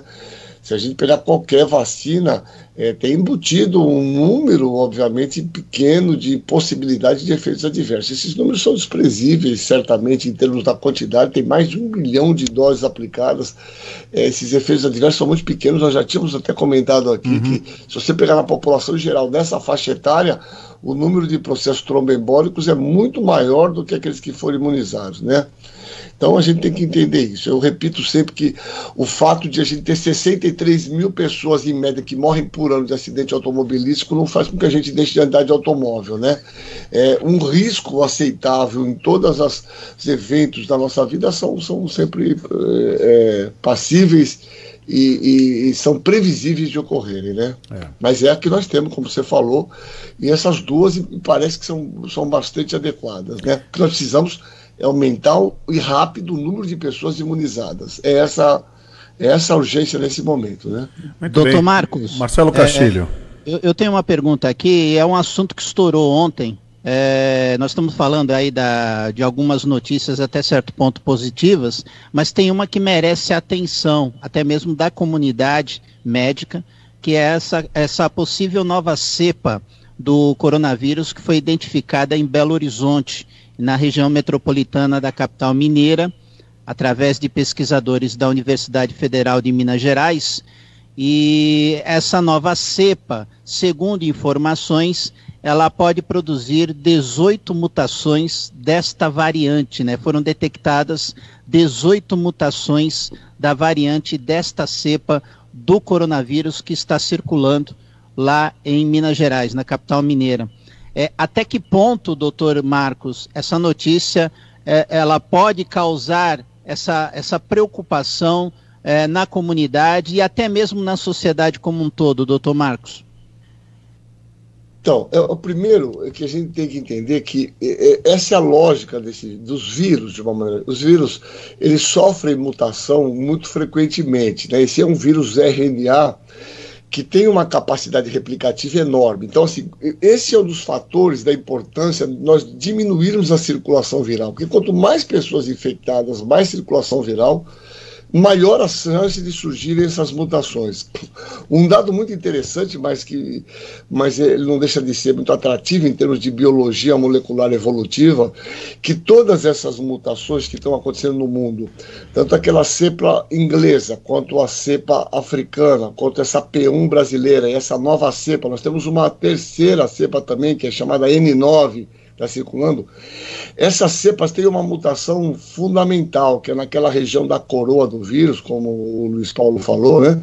na região de RDB, que é uma mutação exatamente no aminoácido lá, que é no local 484. Você muda de um ácido glutâmico para uma lisina, um aminoácido negativo positivo. Isso faz uma enorme diferença, porque isso muda a configuração dessa coroa, isso modifica a atração dessa coroa pelo vírus. É por isso que esses vírus têm uma maior capacidade de transmissão. E olha que interessante, todas essas cepas do mundo independente têm essa mutação. Então, isso que a gente chama de um mecanismo né, de, de evolução convergente. Todas essas cepas, conforme vão mudando, essa mutação é uma cepa boa, uma mutação boa para o vírus, faz com que ele se implante e acabe se, se reproduzindo mais e transmitindo mais. Então, veja, nós vivemos nesse país com 4 mil mortes, com esse número de casos direito, nós vivemos um cenário de um laboratório a céu aberto. É, o que nós temos no Brasil é isso. Né? É, que eu já falei aqui, nós nesse momento estamos sendo governados pelo vírus. O vírus é, se multiplica absolutamente à vontade. E quanto mais ele se multiplica nessa velocidade com o número de casos, mais mutações nós vamos observar. O que a gente tem que ficar atento é que algumas mutações vão perdendo eficácia sim para vacina e vão perdendo a capacidade de serem neutralizadas por infecções anteriores. Então é importante que a gente entenda que a gente pode ter uma mutação que seja completamente resistente a esse remédio. Por isso, esse remédio, essa vacina. Por isso é importante desse monitoramento e a importância do afastamento social como única medida de diminuir a circulação viral, né? É, tem gente que advoga uma, uma saída ou uma solução é, que, num primeiro momento, eu, como profissional é, que lida com estatística, como geógrafo, é, ah, mas por que, que eu vou diminuir o tempo do comércio? Eu tenho que expandir o tempo do comércio. Isso até daria certo se nós tivéssemos um povo disciplinado, em que você fala assim: olha, vamos reservar o período da manhã apenas para os idosos e tão somente os idosos, vão é, pela manhã aos mercados, às farmácias e tudo mais. E aí o período da tarde a gente deixa para aquele pessoal é, é, intermediário. E aí a população economicamente ativa, a gente deixa para o período da noite, que não está trabalhando mas a gente não tem essa disciplina é, é, do povo. E aí, se a gente tem uma série de variações, e quanto mais diversa a nossa população tem uma diversidade étnica é, é e, e, de DNA é colossal, das mais diversas do mundo. Quanto mais pessoas estão é, é, disponíveis para o vírus agir, maior vai ser a, a, possibilidade dele se servir esse verdadeiro buffet de DNA que nós temos no Brasil. Né? Então ele vai arrumar uma forma de é, é, se miscigenar já com, com essa população extremamente miscigenada. Então a gente tem que é, pesar essas duas situações. Sim, a, a, o aumento no, no, número de horas é, do comércio seria uma boa solução se nós tivéssemos essa disciplina. E não tendo, precisamos fazer ele parar de circular. Né, Agora, doutor Marcos Caseiro, diante do que o professor Luiz Paulo está dizendo, o que está faltando, o que está faltando nesse país é uma melhor campanha que nunca teve, melhor não, nunca teve, campanha para educar, para educar o povo. Pode ver, o Ministério da Saúde até agora não fez a campanha. Eu acho que não vai fazer. Depois do jantar de ontem, aonde o presidente fez uma gozação com o ministro da Saúde, ele deu uma resposta dura ao presidente. Não poderia ser diferente pela seriedade que ele tem. Ele está em lugar errado, porém, paciência, ele não deveria estar ali. Ali não era o lugar para ele estar. Mas ele estava, aí teve que dar uma, uma resposta dura ao presidente que vive nessa bolha do negacionismo. Agora, não vai ter, pelo jeito não vai ter mesmo nenhuma campanha, hein? E como é que vai conseguir alertar as pessoas? A chamada conscientização, que eu acho tão, acho tão uma coisa, uma palavra tão banalizada, conscientização. Quer dizer, fica muito difícil, hein, lidar num país tão grande assim. É, o que nós estamos vivendo é, é uma situação absolutamente, acho que inusitada é, sobre todos os aspectos, né? Veja, é como você pode, né, você ter um, um, um, um, núcleo central, um presidente da República que fala é, diferentemente, que tem um discurso, uma fala completamente diferente de todos os governadores, ou a grande maioria, ou de todos os prefeitos, né? Quer dizer, o mundo fala em máscara, o mundo fala em distanciamento, e o cidadão vai lá justamente cobra o ministro da saúde que está usando máscara. Então, veja, você imagina isso numa população menos informada, com, com menos é, disponibilidade de informações que a gente está tentando passar aqui, obviamente com uma enorme confusão. Falou, o presidente uhum. falou, pô, tá sem máscara, para que, que eu vou usar máscara, não é verdade? Então, além de tudo, ele faz um enorme desserviço né, para uma situação que é claramente entendível. Você vê o mundo inteiro está complicado, você tem, começa a ter baixa, de repente você começa a aumentar o número de casos. Nós vivemos uma situação muito complicada no ponto de vista de entendimento dessa doença. O que nós temos como certo é que a utilização de máscara é efetiva para diminuir transmissão. É isso que nós temos. E uhum. a vacinação, onde tem ocorrido de uma forma bastante acentuada, esses dados que acabei de mostrar dados de Manaus, dados aqui do Hospital das Clínicas, os meus dados aqui do nosso hospital, que praticamente depois da vacinação não tivemos mais nenhum caso aqui no Guilherme Álvaro, mostram que a vacina é o caminho.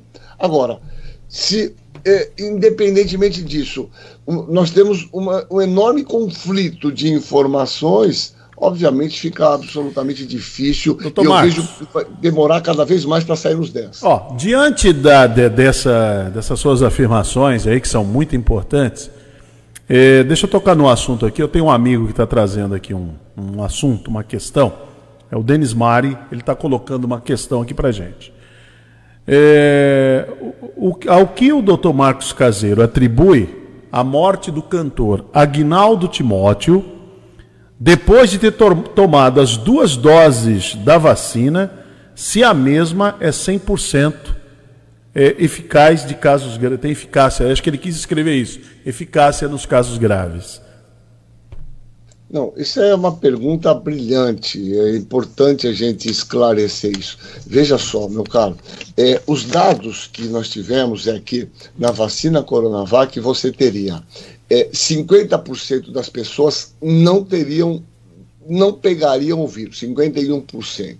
Né? 100% não teriam doença grave, não internariam, e 78% nem precisariam de médico. Esse é o dado de estudo. Veja só, entendam, pessoal.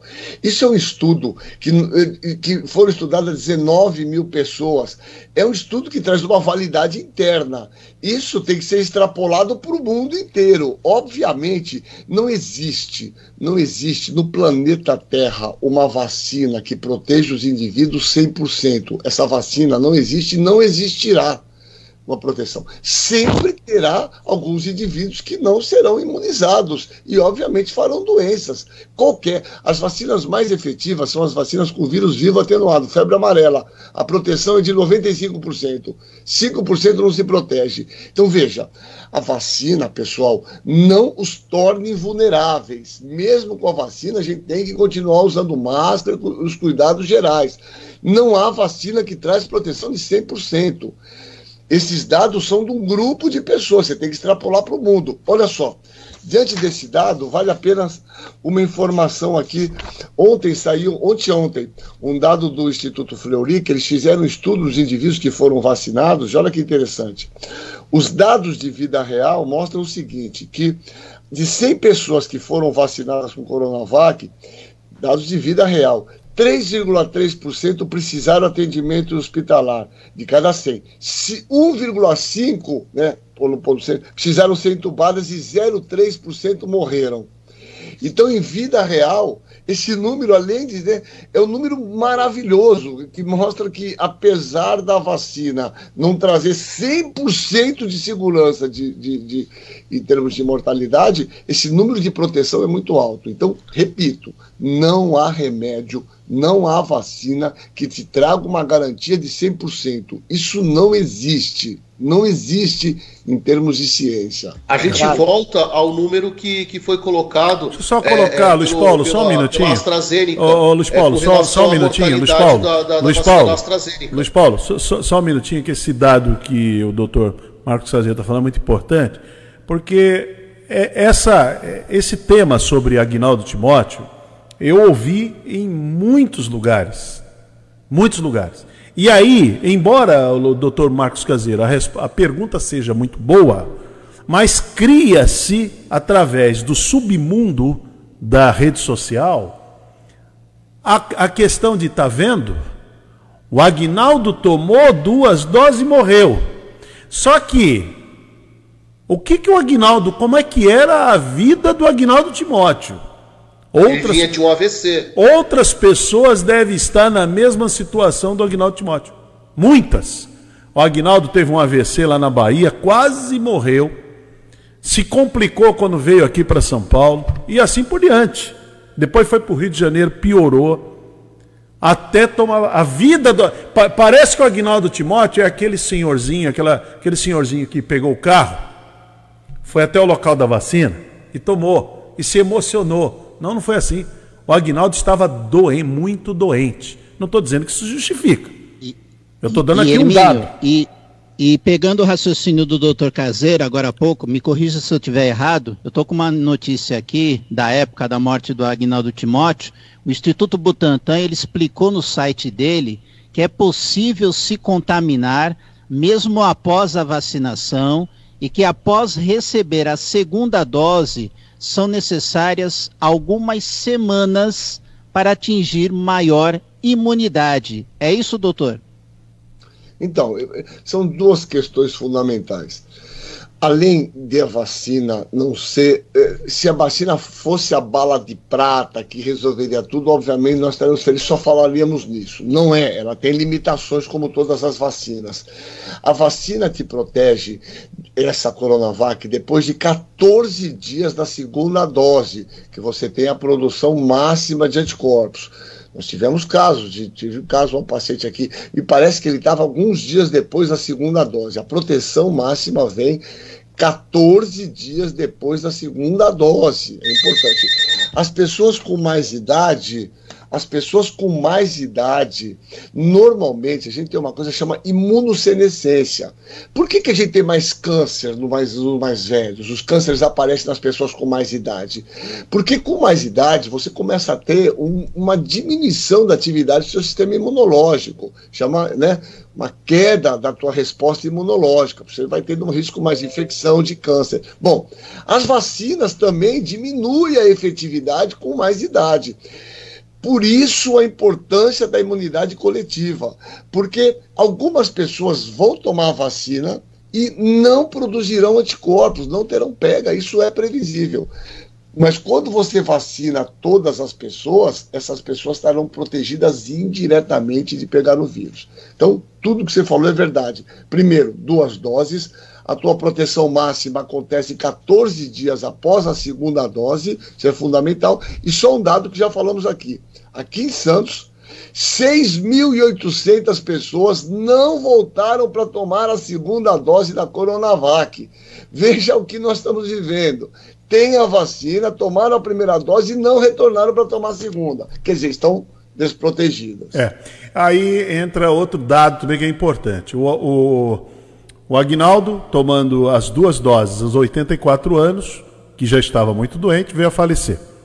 O Silvio Santos, com mais de 90, já tomou a segunda dose, está aí, inclusive, preparando para voltar ao seu programa de televisão e quer voltar com carga total. Como é que se explica isso? Então, não, não pode só olhar o fracasso que aconteceu no Agnaldo e o sucesso que deu no Silvio Santos. E o sucesso que aconteceu no Moacir Franco. Estou falando, de, tô, tô falando dos famosos, vai. Já que é para falar de um famoso que deu errado, e quantos famosos que deram certo? Tem que pegar os famosos que deram certo, entendeu? Inclusive até a mãe do próprio presidente, que tem 94 anos, tomou as duas. Florinda Dona Olinda tomou as duas da Coronavac, tá lá, diz que tá bem e tal, tá tranquilo. Então, quer dizer, tem, é, tem que olhar o lado do sucesso. Eu entendo, eu entendo. A, é, essa guerra de ideologia, essa esquizofrenia ideológica, não é, não é o caso do Denis, não é isso. Estou falando, há uma guerra ideológica. Eu estou trazendo esse assunto hoje é a primeira vez aqui no programa para não trazer. Ah, o resultado não... de coágulo lá na Inglaterra era é, todo mundo tinha mais de 70 anos. Exatamente. Eu não queria trazer esse assunto porque eu acho que é um desserviço é um desserviço muito, muito grande, porque no submundo da rede social está correndo solto, como se fosse algo algo assim preciso, algo que fosse um ponto pacificado e não é. Doutor Marcos Caseiro, infelizmente eu não tenho mais tempo, já acabou meu tempo aqui e é muito bom conversar com o doutor Marcos Caseiro, sempre muito esclarecedor. Vamos mais uma vez, quando a sua agenda permitir, iremos incomodá-lo para o bem, mais uma vez, para trazê-lo aqui no programa, conversar com os nossos ouvintes prazer estar aqui. Reinsistimos que o fato de, para algumas pessoas, a vacina não funcionar não invalida a importância de vacinar. Nós já erradicamos duas doenças do globo terrestre, a varíola, a poliomielite está no caminho. As vacinas são o grande caminho de nós sairmos disso, viu? Obrigado por estar aqui com vocês. É uma Obrigado. honra, prazer em rever Hermínio, Marcelo, Luiz e os nossos queridos obrigado. ouvintes. Viu? Muito Até obrigado. Doutor Marcos Caseiro, obrigado, Luiz Paulo. Luiz Paulo, um muito obrigado. Até amanhã aqui no programa. Marcelo Castilho volta meio-dia no Rotativa no Ar. Você continua com a programação da Guaru TV e também da TV Guarujá. A Rádio Guarujá está chegando, o Renato Costa, com o show da manhã. Até amanhã, a partir das 8 horas da manhã. Jornalismo responsável com credibilidade, levando até você a informação.